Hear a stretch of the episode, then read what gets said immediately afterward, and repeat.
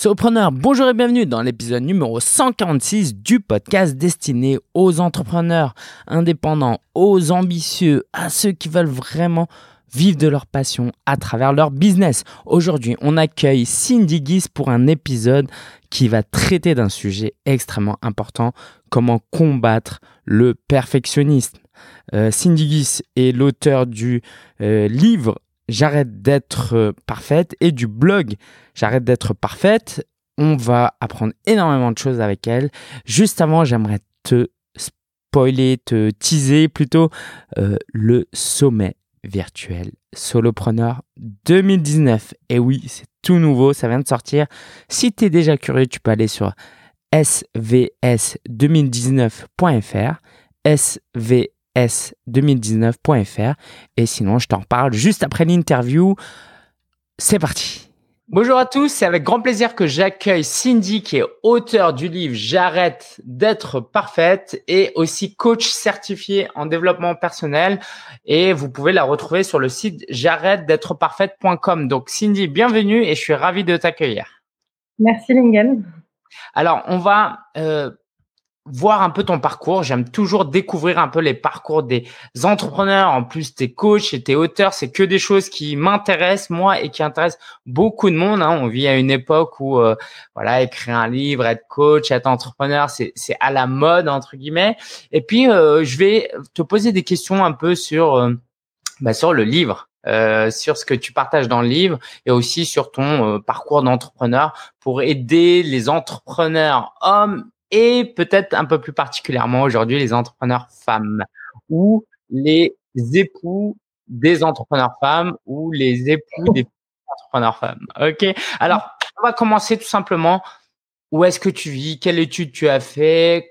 Quel a été ton parcours jusqu'à euh, là où tu en es aujourd'hui? Ok. Alors, si on démarre euh, vraiment du début du début, euh, je dirais que je suis née avec la maladie de l'idéal. C'est-à-dire que euh, j'ai grandi en me sentant toujours coupable de peu mieux faire. Euh, à 4 ans, j'étais sur mon premier concours national de piano. J'ai eu l'habitude de remporter des félicitations du jury.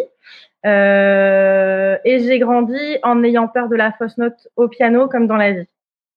Donc, ça, c'est le contexte qui a été propice à la naissance plus tard de J'arrête d'être parfaite. Euh, donc euh, au départ, j'ai voilà, j'ai une carrière dans la musique. J'ai été euh, prof de piano, prof de solfège. J'ai, je me suis mariée, j'ai eu des enfants et là j'ai fait un burn-out. Et pendant ce moment-là où j'étais à la maison, parce que j'étais en congé parental aussi, et où j'étais beaucoup face à moi-même, je me suis dit, mais en fait, à part faire du piano, tu, tu sais faire quoi dans la vie? Et d'ailleurs, à part le piano, il y a quoi dans la vie? Et euh, je suis allée un peu rechercher euh, bah, qui j'étais vraiment. Finalement, je me connaissais pas, j'avais pas confiance en moi, je m'aimais pas.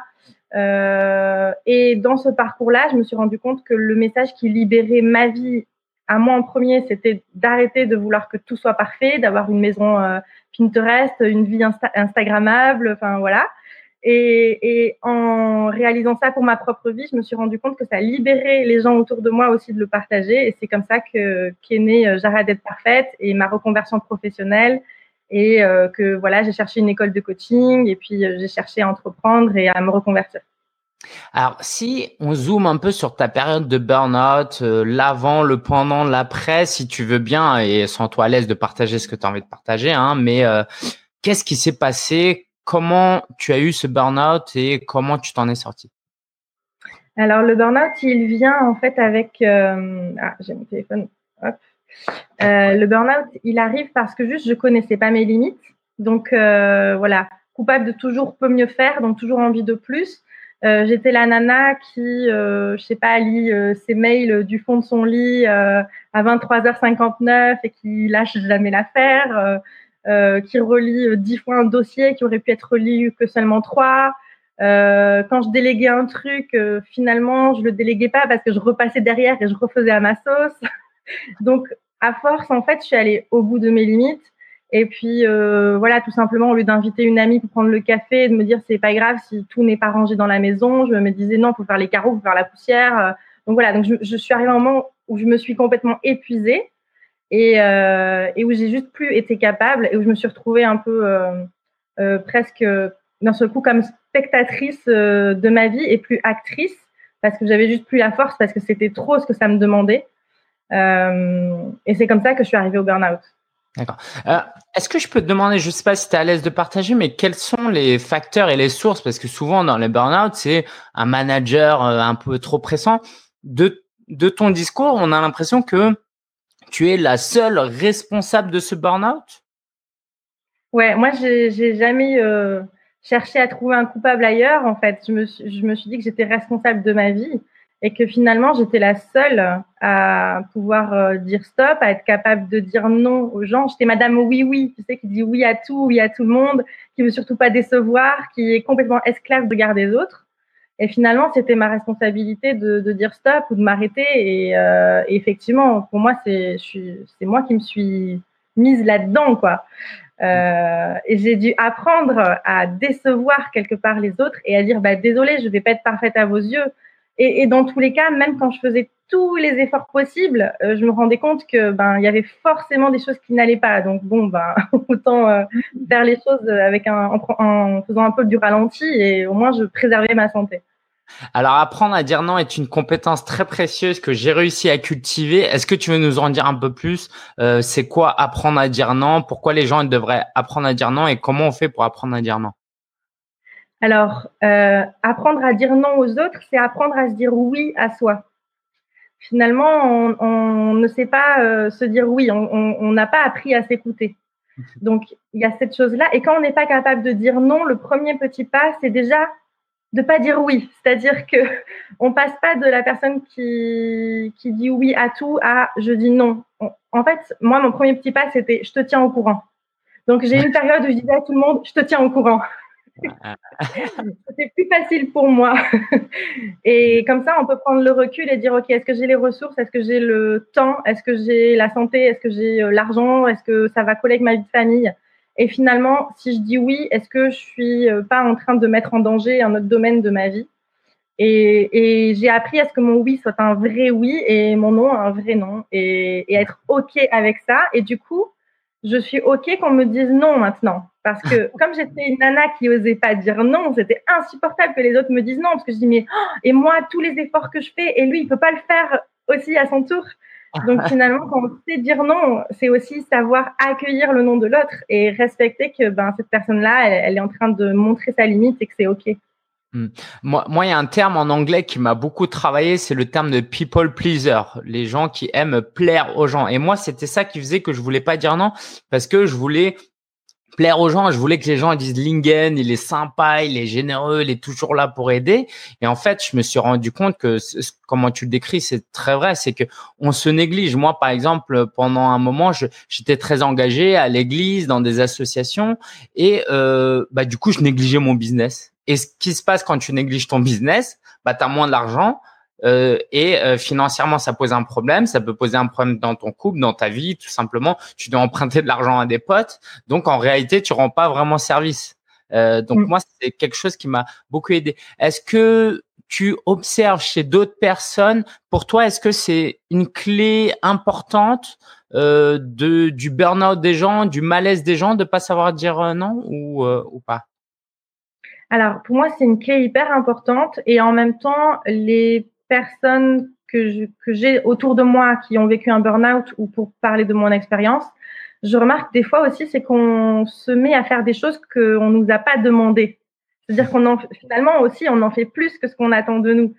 Et, euh, et, ça arrive, hein, j'ai des amis euh, qui sont salariés, qui ramènent du travail à la maison, mais personne ne leur a dit de ramener du travail à la maison. Donc euh, voilà. Tu travailles à la maison et l'assumer et être totalement à l'aise. Mais si tu le fais pour de mauvaises raisons, parce que tu culpabilises, tu as l'impression qu'on attend plus de toi, c'est des mauvaises raisons et du coup tu le vis mal, quoi. Oui. Et puis des fois c'est ok. Des fois il y a des saisons. On sait très bien que des fois il y a des rushs où euh, voilà il faut il y, a des contrats en cours, faut vraiment terminer. Donc voilà, on, on, fait le dernier kilomètre, on fait un bonus. Mais toute l'année, euh, chaque année, toute la vie, ben non. Ouais, je comprends. Alors, question un peu délicate, euh, parce que c'est peut-être lié à ta famille qui va regarder cette vidéo. Est-ce qu'il n'y a pas une source là-dedans qui est liée à la culture familiale, euh, l'éducation, euh, qui fait que quoi C'est pas entièrement génétique le fait que tu étais si perfectionniste? Est-ce que tu arriverais à, à j'imagine que dans ton éducation par rapport à tes enfants, peut-être que ça te fait euh, les éduquer autrement pour pas qu'ils vivent la même chose. Est-ce que tu veux en parler un peu? Euh, C'est vrai qu'il y a une part d'éducation. Euh, il y a une part euh, de, de, enfin, de société aussi où on éduque les petites filles pour être des, des, des petites filles parfaites. On dit aux garçons d'être courageux et on dit aux filles d'être parfaites. On, on dit assieds-toi là, sois sage, fais un bisou, dis merci. voilà, c'est à peu près ça. Et, et c'est vrai que dans beaucoup de familles, des fois, on voit, je sais pas, mais même garçons ou filles, on voit des enfants, on leur dit fais un bisou à la madame ou au monsieur, puis l'enfant, il a pas du tout envie. Et on dit, ah oui, si, si, fais un bisou. Et alors que moi, des fois, je vois ça, je dis, mais moi non plus, j'aimerais pas faire un bisou au moustachu que je connais pas là. Enfin, tu vois. Et, et finalement, des fois, c'est vrai qu'on force les enfants alors qu'ils n'ont pas envie. Et, et, donc, du coup, dans mon éducation, pour moi, c'est important d'être à l'écoute de mes enfants. Et que s'il n'y a pas quelque chose qui les met en danger, bien sûr que on va pas traverser la route sans donner la main ou voilà, il y a des choses, c'est des règles de sécurité. Et en même temps, des fois, je me dis bon, ben si elle mange avec les doigts, euh, euh, de temps en temps, c'est pas non plus dramatique. Moi, je me rappelle euh, les coudes, tes coudes, tes coudes sur la table. C'est resté. Ah, des fois même aujourd'hui adulte à 30 ans, quand je suis en repas avec quelqu'un, quelqu'un qui met ses coudes dans ma tête, j'entends tes coudes. tu vois? Et c'est qu'on répète, qu'on répète, qu'on répète. Finalement, c'est pas nécessaire, quoi. Donc moi, c'est sûr que dans mon éducation, enfin dans dans la manière dont j'éduque mes enfants maintenant, je cherche aussi à être plus dans la relation et dans le plaisir plutôt que dans le il faut je, je, cherche plutôt à faire coopérer mes enfants plutôt que de d'avoir le contrôle, l'autorité sur eux et de et de dire c'est comme ça et pas autrement. Voilà. Donc je cherche à les, les rendre partie prenante du processus, quoi.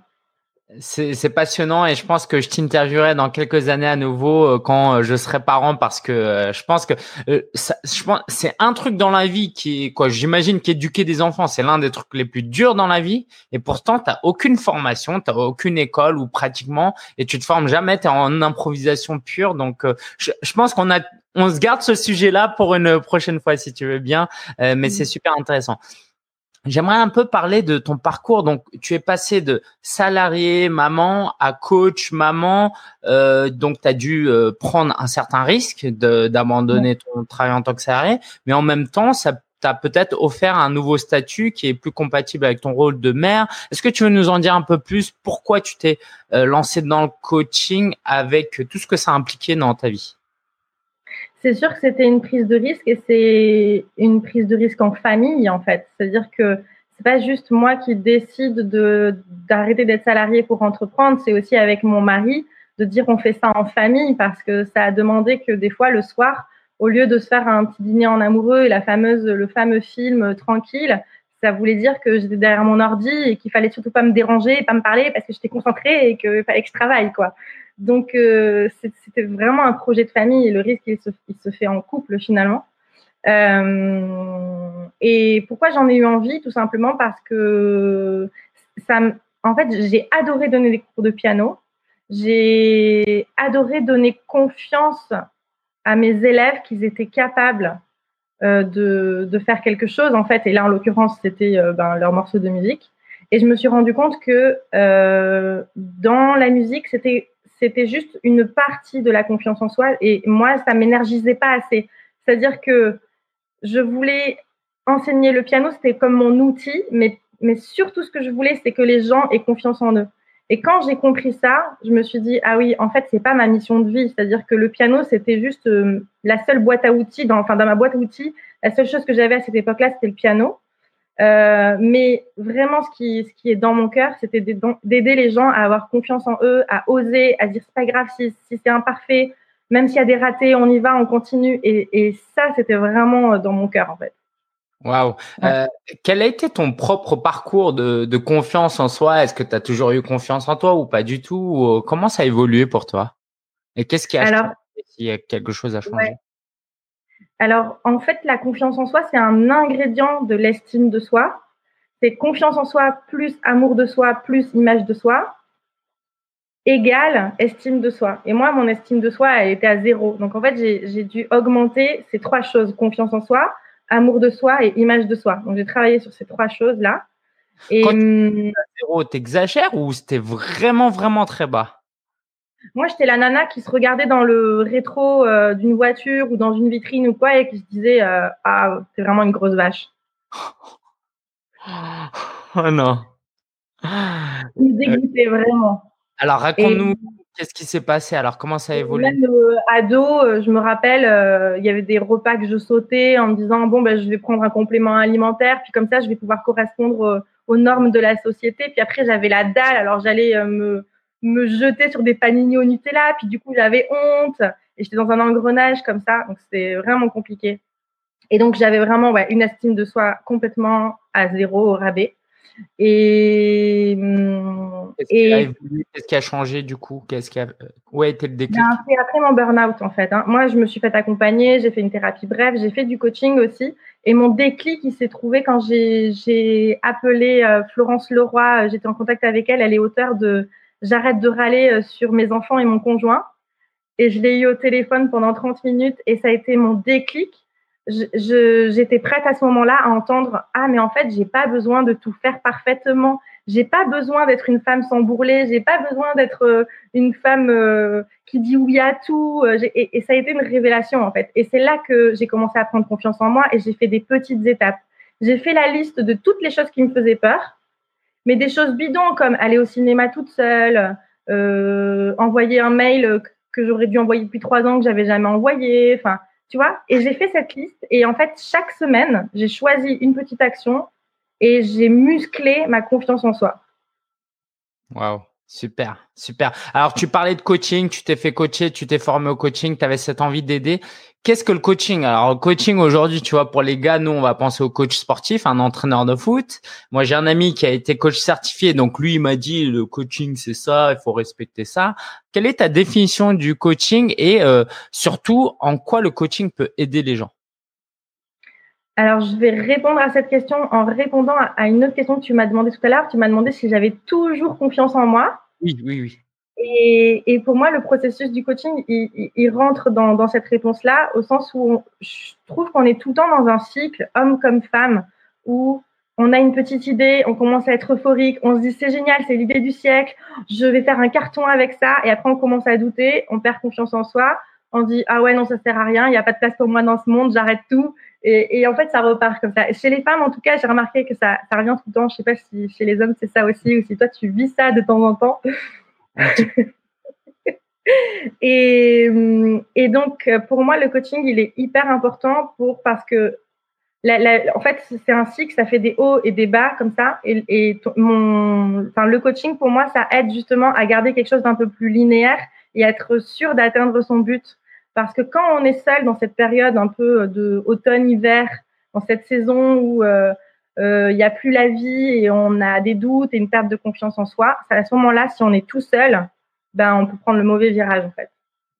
Waouh. Alors euh, du coup, euh, vraiment pense aux débutants là qui sait absolument pas ce qu'est le coaching. C'est quoi? C'est euh, je fais appel à une professionnelle comme toi qui est coach. Qu'est-ce qui se passe? On fait quoi? On discute de quoi? Est-ce que tu es une psychologue? Tu es une amie? Tu es un mentor? C'est quoi? Alors pour donner une image très très très simple pour ouais pour imager, en gros, si je suis à un endroit A et que je veux aller à un endroit B, soit je peux y aller tout seul par mes propres moyens, soit je peux faire appel à un taxi ou un bus ou quelqu'un qui vient, qui va m'y emmener. Donc en fait, c'est un peu ça le coaching, c'est-à-dire tu m'appelles, tu me dis à quel endroit tu es, à quel endroit tu voudrais aller, et je te dis ok, viens, je t'emmène et on va y aller ensemble. Donc ça, c'est vraiment pour euh, donner quelque chose de très basique. C'est pas du tout la même chose que la psychothérapie. Euh, moi, j'ai pas des patients, j'ai des clients. Et auprès de moi, on cherche un résultat. Donc, euh, c'est pas juste je veux me sentir mieux. C'est trop vague, je veux me sentir mieux. C'est euh, je veux arrêter de me disputer tous les soirs avec mon conjoint. Ça, c'est très concret, quoi. Ou euh, je, je, enfin voilà. Donc, on me paye pour un résultat et j'emmène la personne là où elle veut aller. D'accord. Et, et, comment ça se passe? Est-ce que ça se passe sur une séance, sur cinq sessions, sur dix sessions, sur six mois, un mois, dix mois? Alors, euh, surtout pas, c'est-à-dire que. Euh, Il n'y a pas de réponse universelle, mais comment toi tu pratiques, par exemple? Moi, la manière dont je pratique, c'est que je veux pas garder les gens trop longtemps, parce que si je les garde trop longtemps, pour moi, c'est qu'on est, on est en train de faire une thérapie. Et moi, je suis pas thérapeute. Donc, euh, max, en général, euh, c'est vraiment en continu, c'est six mois. Et après, j'ai toujours des personnes, voilà, qui sont dans ce processus créatif et puis qui savent, qui sentent que ah tiens là, il faut que j'appelle euh, Cindy, en fait. C'est-à-dire, il y a tout un travail en amont où on a mis des bases ensemble et ensuite c'est la personne qui est responsable de dire ah tiens là je sens que faudrait que j'appelle Cindy. Et, et, moi la première, pour moi c'est c'est ça aussi une personne qui euh, enfin si moi je fais appel à quelqu'un, je fais en sorte de savoir si elle est supervisée. Et pour moi c'est essentiel que moi-même je sais euh, qui appeler si je sens que je suis euh, en mauvaise passe quoi. Waouh, c'est top, c'est top. Euh, moi, je, je, je, vraiment, je crois énormément au coaching parce que souvent, tu parlais de la destination, mais quand on est tout seul, on sait parfois même pas où on va. Et le simple fait que tu me demandes où est-ce que je veux aller, bah déjà, quoi, c'est fou. Hein, on a 24 heures par jour et on a je sais pas combien d'heures par euh, par semaine, mais est-ce qu'on a déjà pris ne serait-ce que cinq minutes pour se dire mais qu'est-ce que je fais l'année prochaine? Euh, Où est ma destination dans dix ans? Et d'ailleurs, Qu'est-ce que tu réponds à ça? Parce qu'il y a beaucoup de gens qui me disent, mais euh, quoi, ça leur fait peur la question. Euh, qu'est-ce que je fais dans dix ans? Est-ce que tu es pour ou contre ce genre de réflexion? Euh, Voilà. Est-ce qu'on doit tous savoir ce qu'on veut faire dans dix ans? Alors moi, je me dis pas qu'est-ce que je veux faire dans dix ans, mais je me dis qu'est-ce que, qu'est-ce que, quelle est ma vision globale? Et je me mets pas dans une boîte de me dire il faut que ce soit fait. Parce que tu sais, des fois, il y a des gens qui disent alors avant mes 30 ans ou avant mes 40 ans, il faut que ça, ce soit fait, ce soit fait. Et quand c'est pas fait, et ben après, c'est un peu un drame. Oh, j'ai 30 ans, j'ai des enfants, je suis toujours pas, je suis toujours pas casée ou quoi. Et, c'est un gros drame. Donc, du coup, je me dis pas, ouais, dans 10 ans, il faut que ce soit fait. Mais j'ai plutôt comme une vision de ma vie, de qu'est-ce que j'aimerais caser dans ma vie. Mais ensuite, euh, je, me laisse quand même un peu le, temps de le faire, c'est étape par étape. Je veux pas me sentir coupable si ça rentre pas dans un timing. Super. Euh, on a parlé du coaching. Maintenant, allons dans les coulisses. Parmi nous, il y a des auditeurs, des auditrices euh, qui veulent peut-être se lancer dans le coaching. une chose que j'ai remarqué, c'est que souvent, les meilleurs entrepreneurs ou euh, partent toujours d'un problème qu'ils ont eux-mêmes vécu. Moi, par exemple, j'étais blogueur et entrepreneur, c'était un peu galère. Du coup, maintenant que j'ai un peu plus réussi, je veux aider d'autres personnes à ne pas avoir les mêmes problèmes. Toi, tu as eu du coaching et tu as grâce à l'aide d'autres personnes, tu as pu avancer. Donc maintenant, tu as envie de coacher les autres. Euh, à quoi les gens peuvent s'attendre s'ils veulent se lancer dans le coaching en termes de formation? Est-ce qu'il faut vraiment se former? Comment se former? Euh, Comment on gagne de l'argent? Comment on trouve ses clients? Alors, on va pas euh, faire une demi-heure de ça parce que c'est un sujet très large, mais si tu peux déjà nous donner quelques éléments, imagine il y a quelqu'un qui te dit Cindy, euh, moi aussi j'ai envie de coacher des gens et les aider comme toi à devenir de meilleures personnes. Comment je fais? Quels conseils tu me donnes? Ok. Alors, quand une personne euh, part de zéro et se demande si c'est important de se faire, euh, de faire une école, enfin voilà, d'être certifié, je dis toujours oui. Aujourd'hui, la loi, on est là, on fait l'interview en 2018, la loi, elle, elle encadre pas ça. N'importe qui peut décider d'être coach euh, pour n'importe quel domaine, c'est ok. Sauf que euh, le jour où ça change, moi, j'ai pas envie de me dire, ah, ben c'est dommage pour toi, tu dois tout arrêter, ou alors, enfin voilà, je trouve que c'est mieux de choisir une certification qui fait partie du registre national des certifications françaises. Euh, donc c'est euh, non pas pas française professionnelle. Ça s'appelle RNCP registre national des certifications professionnelles. Voilà RNCP et donc euh, je pense que c'est bien de choisir une formation qui fait partie de ça. Et donc du coup aujourd'hui si la loi change ben voilà on est dans les clous. Je trouve c'est pas mal c'est du coup c'est euh, forcément à temps plein ou on peut faire ça le soir le week-end? Il faut compter quoi comme investissement? Alors euh, pour ma part, euh, c'était une école à distance et les stages en, en présentiel. Et j'ai travaillé, en fait, j'étais maman au foyer avec mes deux petites filles en bas âge toute la journée. Donc, quand elles étaient à la sieste, éventuellement, si j'avais la force, je pouvais travailler aussi. Mais des fois, je faisais moi aussi la sieste. Euh, mais par contre, pendant une année, j'ai travaillé quasiment tous les soirs de 20h à minuit. Et quand j'étais trop fatiguée le soir, je me levais tôt, je travaillais de 5 à 7 le matin. Ok, ok. Et c'est pour ça, euh, tout à l'heure, je disais que c'est aussi un projet de, C'est pour ça que je disais tout à l'heure que c'est un projet de famille aussi. C'est que pendant un temps, mon mari ne m'a pas beaucoup vu parce que soit à 20h, j'étais à mon ordi et je disais non, non, là, je bosse. Soit j'étais au lit parce que crever et dire non, non, moi, demain, à 5h, je bosse, alors c'est bon. j'imagine, j'imagine. Et, et, du coup, alors une fois qu'on a cette certification, comment on trouve des clients? Alors toi, tu as une présence sur le web, tu vas à des conférences, donc euh, euh, c'est comme ça que tu procèdes? Est-ce que c'est comme ça que c'est ce que tu recommandes aussi aux gens? Alors aujourd'hui, moi, la formation que j'ai faite, euh, et je trouve que c'est un peu le problème des formations, c'est qu'on t'apprend à être un coach, on t'apprend à coacher, on t'apprend pas à vendre ton coaching. Moi, en tout cas, dans ma formation, c'était pas le cas. Donc, euh, donc j'ai dû apprendre et j'ai dû me former encore sur d'autres choses qui sont proposées sur le net, sur ben, comment faire euh, euh, son blog. Enfin, je dis pas qu'on est obligé d'avoir un blog pour démarrer, mais en tout cas, c'est une des possibilités. Pour me faire connaître et exister sur le web. Et puis moi, je voulais pouvoir être libre, je voulais pouvoir bouger quand je veux, comme je veux. Je voulais pas une agence avec un loyer, un endroit particulier et tout ça. Donc, il fallait bien que mes clients soient sur le web. Donc, c'est comme ça que j'ai procédé. Super.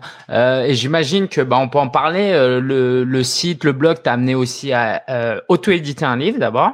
Ouais. Et puis euh, maintenant à éditer un livre chez Erol. Alors moi, ça me tient particulièrement à cœur parce que bah c'est ce que c'est mon parcours aussi. J'ai créé mon blog, j'ai auto-édité un livre, j'ai proposé mon livre à Erol, j'ai eu mon contrat. Est-ce que tu veux nous en parler un peu de, de ce processus En quoi les, les le blog le livre et euh, tes conférences te permettent de développer ton business.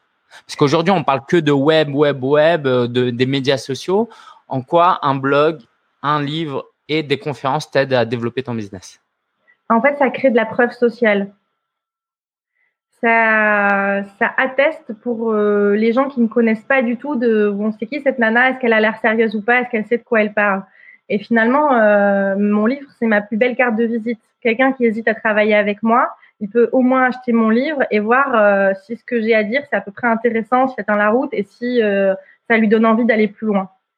Donc euh, pour moi, enfin, je trouve que c'est juste génial. Et, là, c'est sûr que j'ai un livre avec Erol, mais même si on a un livre auto-édité, ben c'est aussi une preuve sociale en fait. Et après, à nous aussi de de faire du bon travail. Euh, je remarque qu'il y a des gens qui veulent auto-éditer leurs livres, mais à leur sauce, faire tout eux-mêmes, surtout pas investir, alors qu'ils savent pas faire une mise en page, alors qu'ils savent pas faire une couverture, etc. Et c'est juste immonde.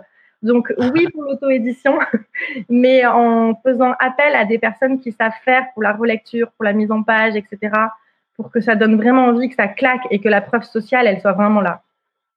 Alors toi, c'est quelque chose qui te tient à cœur au point où tu as monté une formation. Euh, est-ce que tu peux nous en dire un peu plus euh, si parmi nous, il y a des gens qui veulent écrire un livre et je pense qu'il y en a pas mal?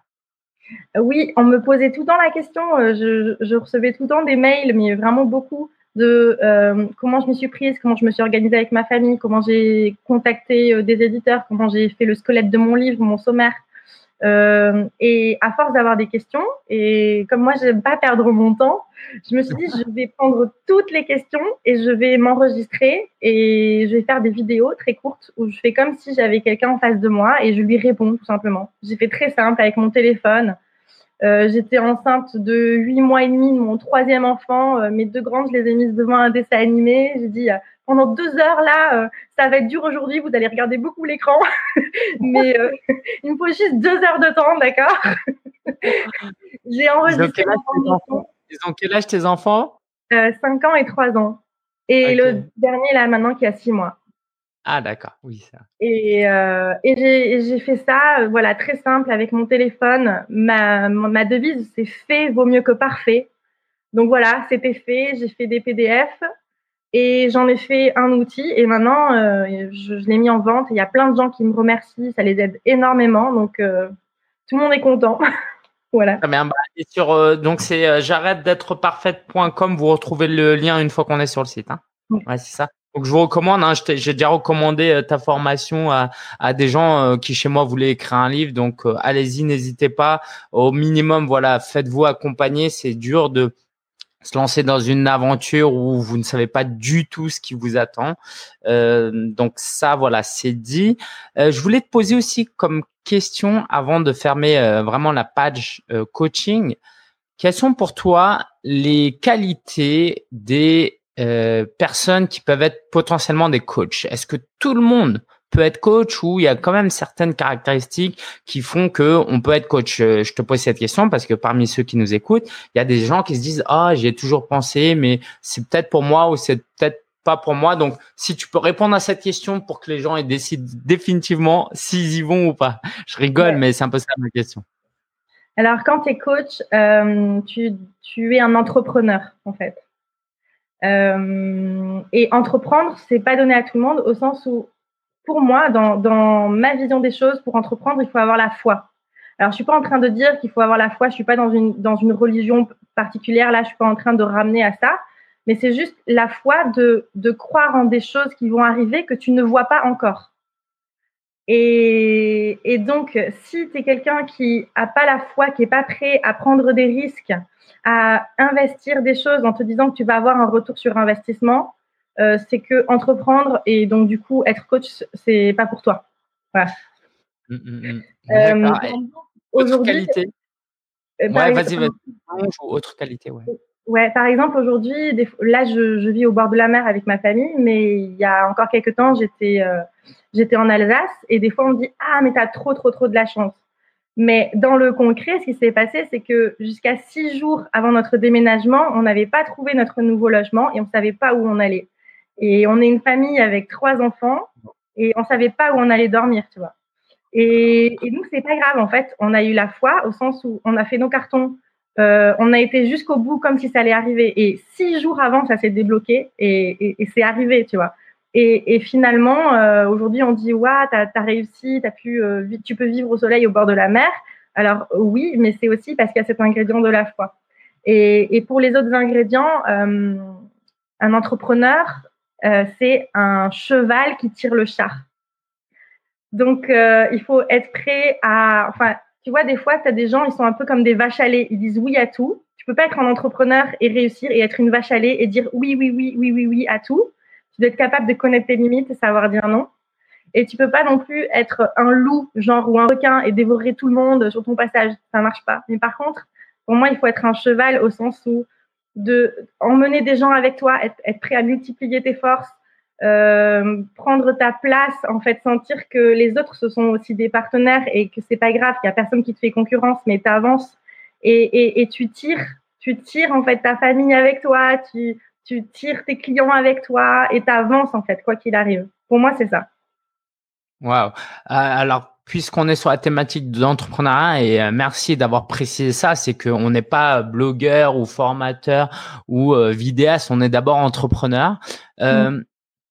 Imaginons là, on est, j'allais dire on est entre nous, mais non, je suis pas une femme. Il n'y a pas, il y a plus d'auditeurs hommes. Qu'est-ce que tu dirais aux femmes qui veulent se lancer dans l'entrepreneuriat? Est-ce que tu as un message particulier à leur dire? Ou tu leur dis exactement la même chose que tu leur dirais si, euh, que tu dirais à des hommes? Est-ce que il y a des choses à savoir plus que pour les hommes et peut-être aussi aux mamans On peut penser aux mamans. Alors, si je m'adresse particulièrement aux femmes et éventuellement aux mamans, euh, je leur dirais que c'est ok de pas être sur tous les fronts en même temps parce que les femmes, elles veulent être euh, à la fois euh, dans leur maison, elles veulent être à la fois tout le temps avec leur, euh, leur conjoint, à la fois tout le temps avec leurs enfants, à la fois avoir une, une carrière époustouflante, etc. Donc en fait, c'est ok de pas être sur tous les fronts. Donc on peut on peut choisir et il n'y a pas de meilleur choix. Il n'y a pas il y a pas la team la team maison et la team boulot en fait. Enfin voilà, il y a des femmes qui vont beaucoup plus s'épanouir si elles sont toute la journée au travail et il y a d'autres femmes qui vont beaucoup plus s'épanouir si elles sont toute la journée à la maison. Et une femme qui va bien, c'est une famille qui va bien. Donc. il, y a, il, y a, un truc en, anglais, ils disent, euh, pour les maris, ils disent happy wife, happy life. Si on a une, épouse heureuse, on a une vie heureuse carrément. Les gars, ça, c'est quand euh, la femme va pas bien, c'est mauvais pour eux. non, non, je vois pas de quoi tu parles. et, euh, autre message d'encouragement ouais, que tu pourrais donner aux et femmes. un autre message d'encouragement, et du coup, pour vraiment inclure les hommes, et là, c'est pour euh, tout le monde pareil, c'est juste de pas attendre que ce soit parfait pour se lancer, parce que sinon, on se lance jamais. Euh, si j'avais attendu que ma vie soit parfaite, j'aurais, j'aurais jamais lancé, j'arrête d'être parfaite. ma formation auteur, si j'avais attendu d'avoir accouché, que mes enfants soient gardés, d'avoir le bon matériel vidéo, dernier cri, j'en sais rien, ben, je, je l'aurais juste jamais lancé. Aujourd'hui, ça aiderait pas plein de gens. Donc juste de stop, on arrête d'attendre que ce soit parfait, juste on le fait avec aujourd'hui. Et puis plus tard, on pourra optimiser. Voilà. Je suis tellement content que tu, nous donnes ces conseils-là parce que moi, j'accompagne aussi des femmes dans le groupe dans, dans un mastermind. Elles se, elles se reconnaîtront. Et pour moi, quelquefois, je me sens moins légitime de leur dire, bah écoute, euh, t'es maman, moi je suis pas, je suis pas parent, mais t'es maman, mais il y a forcément des minutes que tu peux trouver. Tu peux bien quand même faire un podcast, même s'il est moyen. Et euh, voilà, je, suis un peu confronté à ça, mais euh, ce côté un peu, bah, tu comprends pas, bah, c'est compliqué en tant que femme, en tant que mère, en tant qu'épouse. Euh, donc merci, je prendrai cet enregistrement et je leur, je leur dirai. Est-ce que tu as un dernier message à adresser aux entrepreneurs femmes pour terminer cette interview? Qu'est-ce que tu leur dirais? Alors là, je t'ai tout dit. Alors, tu sais quoi, tu sais quoi, je vais te poser une question différente et on peut y revenir. C'est qu'est-ce que tu nous prépares pour les années à venir dans ta vie? Euh, D'abord, vas-y. Qu'est-ce que, est-ce que tu as des projets de prévus, d'autres livres de prévus, des conférences, des formations? Qu'est-ce qu'on peut faire euh, si on veut en savoir plus sur toi et te suivre? À quoi on peut s'attendre dans les prochaines années? Ouais. Alors, justement la, vision que j'ai euh, et qui est partagée avec mon mari, nous, ce qu'on rêve, c'est de vivre dans un domaine où on peut accueillir des gens et faire des immersions pour des retraites d'écriture, des immersions pour entrepreneurs. Et ça, c'est vraiment le, rêve. Donc, je pense que dans les prochains temps, c'est ça, l'objectif. Euh, oui, j'ai des livres en coulisses, j'en ai deux. Euh, ouais, voilà, des conférences, euh, c'est sûr qu'il va y en avoir. Ouais. Donc, n'hésitez pas à aller sur j'arrête d'être parfaite.com, à vous abonner à la newsletter, comme ça vous serez tenu au courant. Et puis, du coup, ma dernière question pour toi, euh, pour rejoindre la question d'avant, c'est euh, pourquoi les entrepreneurs devraient se retrouver dans une maison pour travailler pendant un week-end, une semaine? En quoi c'est important de collaborer avec d'autres gens et d'être accompagné? Alors, c'est très simple, ça tient en une phrase. C'est juste que plusieurs cerveaux, ça vaut mieux qu'un seul. C'est tout. Waouh, bah écoute ça, je le prends pour moi, tu sais, parce que tu, quoi, moi ma marque c'est solopreneur. Alors ça veut pas dire qu'il faut tout le temps rester euh, tout seul. Au contraire, je pense qu'il faut bien beaucoup collaborer, mais euh, plus je l'expérimente et plus je comprends que c'est important. Euh, as des exemples concrets dans ta vie qui euh, ont fait que toute seule tu serais pas allé. Alors tu nous as parlé de de l'auteur de Florence Leroy qui t'a coaché. Tu as d'autres exemples comme ça de, de collaborations qui t'ont aidé à avancer plus dans ta vie d'entrepreneur? Ben, par exemple, quand j'ai lancé euh, l'Académie des Audacieuses, qui était la première fois que je faisais un programme de coaching en ligne, euh, et ben d'abord j'ai cherché en fait à m'entourer euh, de, entrepreneuse qui qui venait compléter, qui venait être une valeur ajoutée à ce que je pouvais faire. Euh, pareil, quand j'ai fait mon premier week-end de bien-être pour les femmes, j'ai loué une villa dans le sud à Montpellier et tout ça.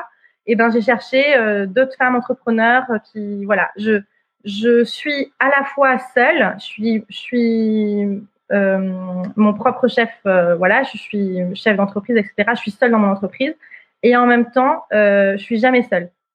Et j'inclus toujours mon mari, c'est-à-dire que mon mari, il est dans les coulisses et dès que j'ai un souci ou quoi, ben pour la technique et tout, lui c'est vraiment sa force, on se complète vraiment pour ça. Et, euh, et des fois, notre conjoint, il, il, connaît rien à la, à la, technique. Des fois, il peut pas nous aider de cette manière-là. Mais s'il peut juste euh, aller faire, euh, euh, je sais pas, une balade avec les enfants pendant que nous on fait notre podcast, et ben là, il, euh, voilà, on n'est pas seul. Finalement, on est seul dans son entreprise, mais on n'est pas seul parce qu'on a su activer notre réseau pour euh, demander euh, l'aide dont on a besoin pour qu'il y ait euh, des personnes qui viennent nous compléter en fait. Voilà.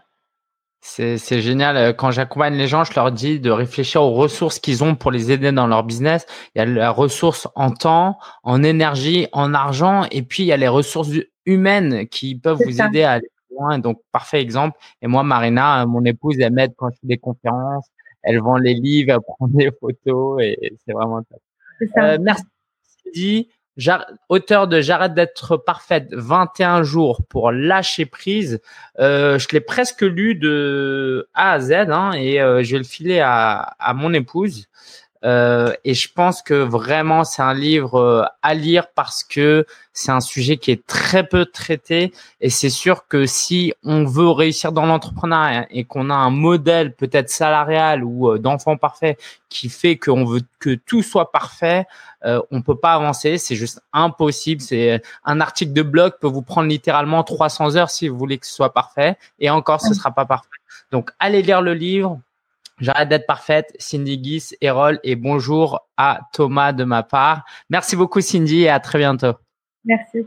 C'est, je, suis, tellement content d'avoir pu inviter Cindy, euh, auteur de ce livre. D'ailleurs, procure-le-toi parce que je pense que c'est une thématique négligée et que tellement de gens rencontrent. Donc, j'espère vraiment que ça va t'aider à passer enfin à l'action. Le sommet virtuel Solopreneur 2019, je t'en parlais, c'est quoi? Et Cindy sera invitée, elle sera intervenante. C'est un sommet virtuel, c'est si tu veux une semaine de conférence, mais tu pourras y participer en étant chez toi tranquillement, sans te déplacer. Ce qui se passe, c'est que tu te connecteras du 21 janvier au 26 janvier pour regarder ces webconférences. Il en aura trois par jour et l'idée, c'est de t'aider à développer un business à partir de zéro, un business qui te passionne. Donc si tu es totalement débutant, tu es complètement perdu, tu aucune idée et que tu es motivé, tu es, passionné, c'est fait pour toi. Si tu es totalement, si tu es vraiment, vraiment au début de ton aventure, ça va être pour toi aussi. Alors, on aura 15-20 intervenants. Je suis en train de finaliser la liste. Euh, ça va être, on va passer en fait plusieurs sujets en revue. On va voir la première étape qui est de trouver une idée de business autour de sa passion. La deuxième chose, c'est comment on va créer du contenu et faire du marketing pour se faire connaître et avoir euh, touché ses premiers prospects et clients. Et la troisième phase, c'est notre mentalité dans notre tête. Comment on gère comment on pense comme un entrepreneur et ça, ça s'improvise pas. Et j'ai vraiment la chance d'avoir des super intervenants, je t'en balance là comme ça, Frédéric Canvet, Morgan Février, Jonathan Pat, Aurélien Amaker, euh, Isabelle Cugnot euh, et, même des intervenants que je connais pas mais que j'ai invités parce que je savais qu'ils avaient beaucoup de choses à apporter. Donc je te ferai euh, la liste complète la fois prochaine parce que là on est à on a une dizaine d'intervenants, il nous en manque encore quelques-uns qui doivent confirmer et donc ce sera du 21 au 26 janvier. Alors pour t'inscrire, c'est simple et c'est gratuit. C'est carrément gratuit. Donc si tu es sur www SVS comme sommet virtuel solopreneur, tu auras compris. SVS2019.fr, tu l'auras compris aussi qu'il y en aura un chaque année, en tout cas c'est le projet. Tu vas pouvoir t'inscrire gratuitement et donc euh, assister aux webconférences et aux replays pendant 48 heures. Et tu verras qu'une fois inscrit, tu auras aussi une proposition pour aller plus loin si c'est euh, ce que tu désires. L'actu de la semaine, c'est euh, j'ai effectué plusieurs achats sur Udemy, sur le site de Grand, Grand Cardone, Grand Cardone, si on le prononce en anglais, euh, pour me former. Et vraiment, j'espère que tu as utilisé euh, euh, Black Friday pour euh, te former. parce que c'est vraiment important, acheter des livres ou voilà, ça c'est vraiment vraiment une priorité. Maintenant aujourd'hui, quand je fais des achats, j'essaye de me dire cet achat-là, est-ce qu'il va m'aider dans mon business et dans ma vie personnelle à croître? Si la réponse est oui, je la considère. Si c'est un achat qui va pas m'aider à croître, par exemple une PlayStation, 4 et ça fait des années que je veux en acheter une, et eh ben là, là, j'hésite.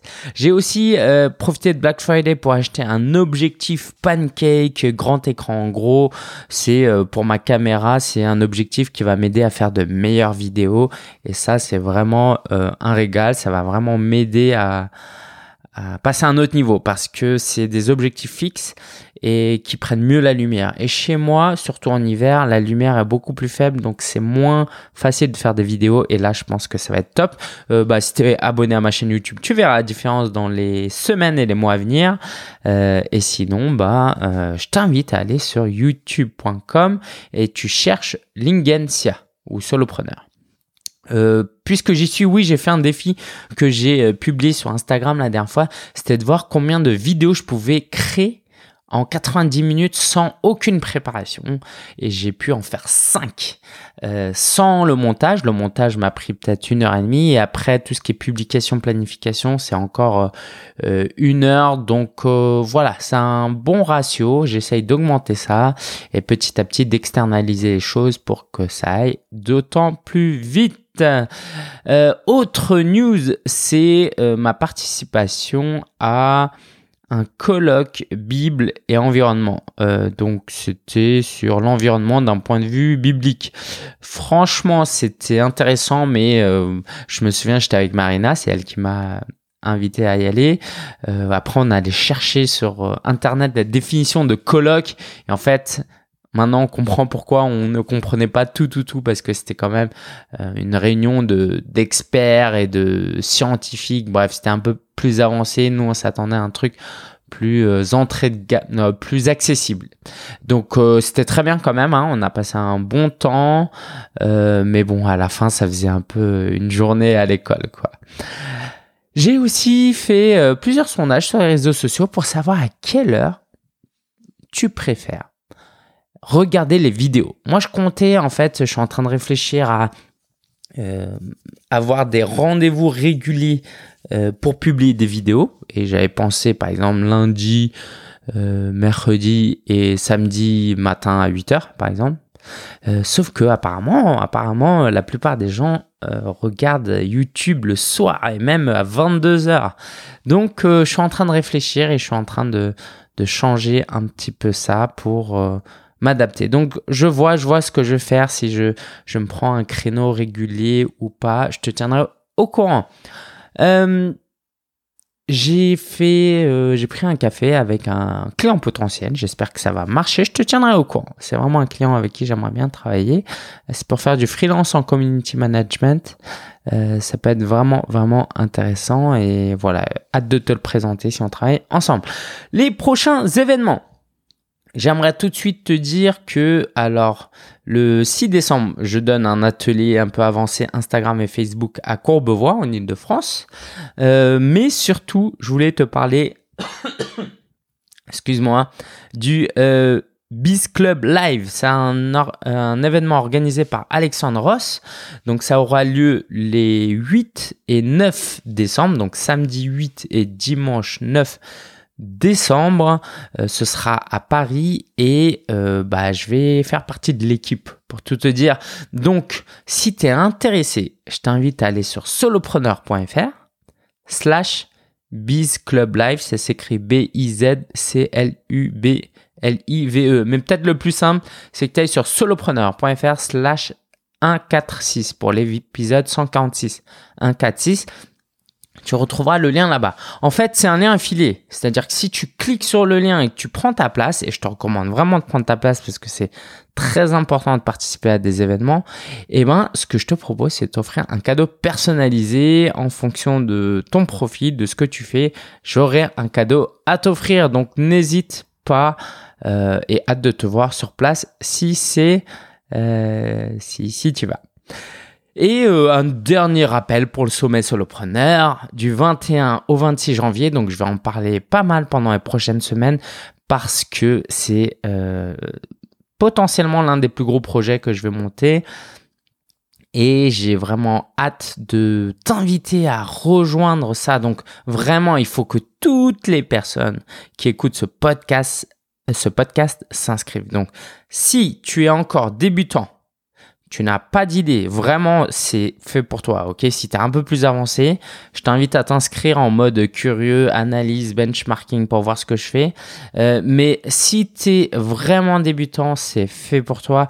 Donc va sur www.svs2019.fr svs2019.fr Inscris-toi, c'est gratuit, donc profites-en et hâte de te retrouver. Et il euh, y a un groupe Facebook qui va ouvrir, donc plutôt tu t'inscris, plutôt on pourra aussi échanger dessus. Je te dis à très bientôt, prends soin de toi, passe un bon week-end, une bonne semaine. Et agis, passe à l'action, ne sois pas immobilisé par le perfectionnisme. Allez, ciao ciao